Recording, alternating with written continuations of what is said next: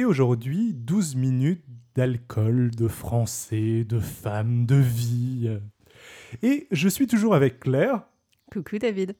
Et qu'est-ce que tu peux nous dire déjà sur euh, les performances en termes de classement des pays les plus grands consommateurs d'alcool euh, de notre pays, à savoir la France? Eh ben, écoute, euh, sur un rapport récent de l'OMS, bon, il faut déjà savoir que l'Europe est le continent où on boit le plus, très très loin devant les autres. On, est, on boit à peu près deux fois, deux fois, deux fois et demi plus que les autres, continents. Et au sein de l'Europe, euh, la France se classe malheureusement très bien. Euh, le champion le d'Europe et donc le champion du monde, euh, c'est la Moldavie.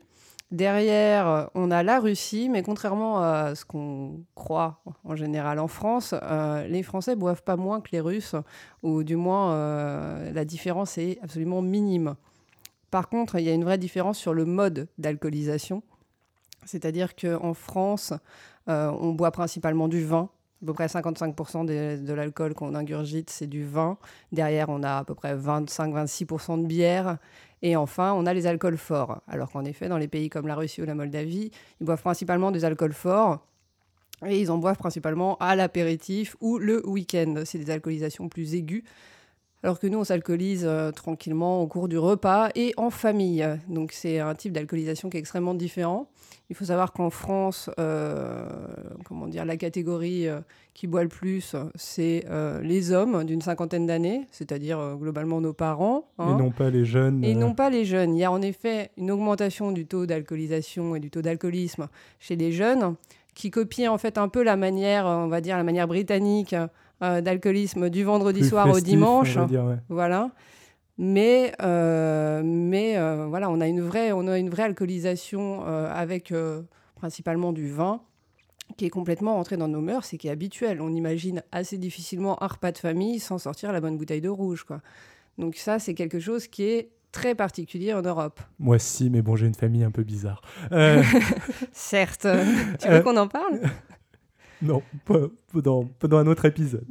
Euh, et alors, euh, quelque chose qui m'intéressait aussi, c'était euh, parler un petit peu. Donc, oui, j'ai oublié de le préciser en début de, en début d'émission, mais donc tu es, tu es médecin, cardiologue de formation. Et je, voulais avoir un petit peu ton, ton avis, tes, tes, explications sur justement les, les inégalités génétiques hommes-femmes vis-à-vis de la tolérance à l'alcool.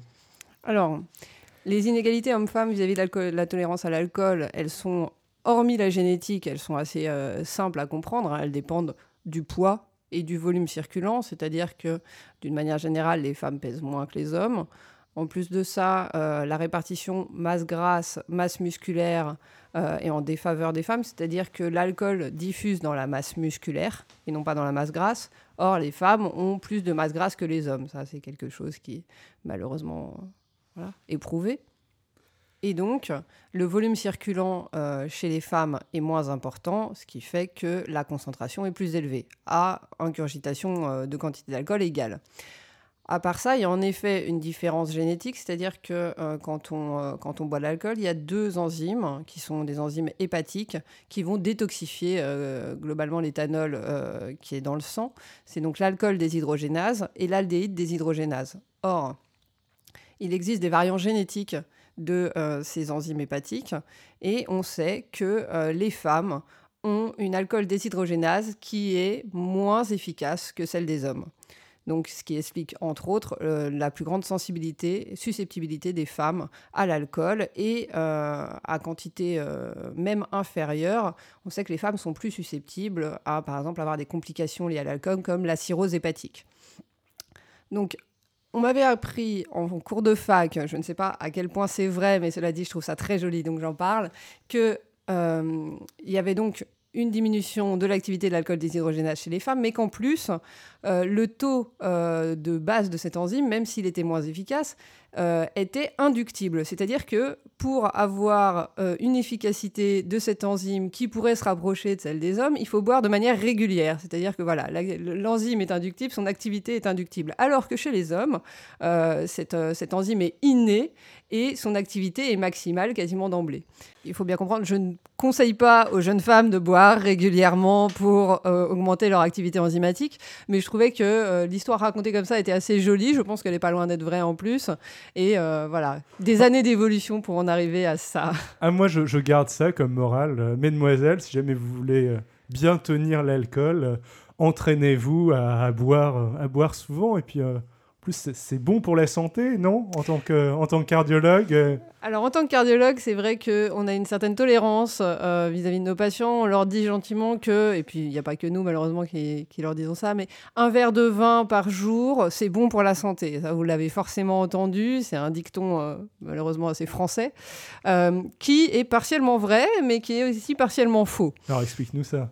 Donc globalement, il y a une variation génétique sur euh, donc euh, l'alcool déshydrogénase, qui est donc l'une des alcools qui l'une des enzymes qui détoxifie euh, l'éthanol circulant, qui fait que quand on boit et qu'on a cette variation-là, on va augmenter notre taux de HDL cholestérol circulant. Donc le HDL, c'est ce qu'on appelle le bon cholestérol, pour faire simple. Et en effet, un taux élevé de HDL, c'est protecteur sur le risque cardiovasculaire. Donc ça, c'est quelque chose de connu. Donc en effet, chez ces patients qui, ou chez ces, chez ces gens qui ont euh, cette mutation euh, génétique, le fait de boire un peu d'alcool euh, tous les jours va en effet potentiellement protéger leur système cardiovasculaire. Bon, chez les autres, ça sert strictement à rien hein, quand même, il faut le savoir. Voilà. Alors, ça, ça, représente combien de pourcentage de la population Aucune idée. D'accord. Bon. Aucune idée, et de toute façon, je suis pas sûr qu'on fasse prochainement euh, la carte génétique des patients qui peuvent bénéficier de euh, un verre d'alcool par jour. On en est resté à un verre de vin, c'est bien. Voilà, le lobby euh, des, des, viniculteurs français est heureux comme ça. On va garder ça. Et alors pour terminer, peut-être un petit mot sur la, tolérance ou la non-tolérance à l'alcool des Asiatiques? Alors chez les Asiatiques, donc la deuxième enzyme dont on parle, c'est l'aldéhyde déshydrogénase. tu parlais tout à l'heure. Voilà. Et donc, en fait, on sait que les Asiatiques ont à peu près 50% de mutation de cette enzyme, ce qui fait que, donc, ils sont, euh, comment dire, encore moins euh, égaux devant l'alcool. Les femmes asiatiques n'ont absolument pas de chance parce qu'elles ont un taux d'alcool déshydrogénase qui est plus faible et, dans 50% des cas, une aldéhyde déshydrogénase qui est inactive. Donc, cette population-là est particulièrement sensible. Cela dit, euh, la mutation de la déshydrogénase touche aussi bien les hommes que les femmes hein, euh, en Asie. On a 50% euh, des Asiatiques qui donc ont cette mutation-là. Pour les autres, les femmes restent de toute façon défavorisées. Ok, bah c'était, c'était très, très sympathique pour un petit, un petit 12 minutes de fun. alors, je, je, vais te demander de nous dire où est-ce qu'on peut te retrouver sur Internet, du coup. Alors, peut-être ton adresse email alors, mon adresse email, c'est clrarr.hotmail.com. Et euh, il me semble que tu as un compte Twitter. J'ai un compte Twitter. En, connais-tu l'adresse? Non, mais toi, tu la connais. Je pense que ça doit être Juvamine83, mon identifiant, ou quelque chose comme ça. Oui, exact. Parce que Juva euh, bien. Claire, Claire Bouletti, euh, Juvamine83, at Juvamine83. Très bien. bien on va, on va s'arrêter là. Au revoir. Au revoir. Eh bien, exceptionnellement, cet épisode de 12 minutes 2 va effectivement durer 12 euh, minutes, ou à peu près. Euh, du coup, je profite du temps qu'il me reste pour faire quelques petites annonces, enfin, comme d'habitude, si ce n'est que là, je peux me permettre de m'étaler un petit peu plus.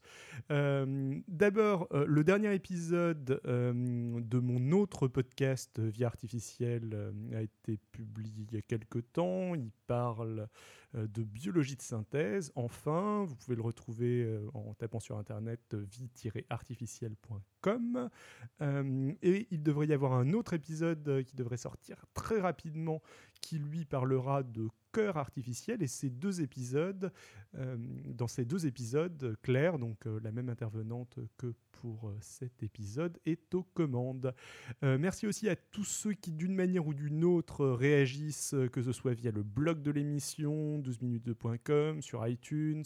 je remercie au passage Bourou Bourou pour son gentil message de soutien sur iTunes. Je remercie aussi très chaleureusement Alan et Nicotube de Podcast Science, ainsi que tout le reste de l'équipe. Au passage, euh, niveau annonce concernant Podcast Science, euh, les, lives de, Podcast Science euh, ont maintenant lieu le jeudi et non plus le mercredi.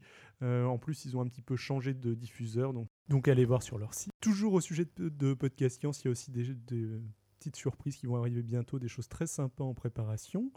Je remercie aussi Xavier Agnès. Il faut d'ailleurs que j'arrête de l'appeler Xavier Agnès parce qu'il s'appelle maintenant Xavier Durussel depuis un petit moment. Donc, euh, au passage, euh, toutes mes félicitations. Euh, un grand merci aussi à Barberousse, responsable en chef des news de l'apéro du Capitaine, qui m'abreuve régulièrement d'infos très intéressantes. enfin, toujours au sujet de Podcast Science, j'y reviens. pour les Parisiens, il va y avoir une IRL Podcast Science qui aura lieu le 9 juin, avec pique-nique et visite du Palais de la Découverte. ce sera l'occasion de rencontrer toute l'équipe de Podcast Science, y compris Alan qui viendra de Suisse pour l'occasion, et bah, accessoirement, je serai aussi présent, donc n'hésitez pas à venir nombreux. Enfin, pour terminer, et comme d'habitude, euh, n'hésitez vraiment pas à venir commenter sur le blog de l'émission, donc 12 en chiffres, minutes au pluriel 2.com, à aller noter le podcast sur iTunes, euh, et euh, n'hésitez pas non plus à réagir sur Twitter, donc mon compte Twitter c'est at Xilrian, n'hésitez pas à me faire part de tous vos commentaires. À bientôt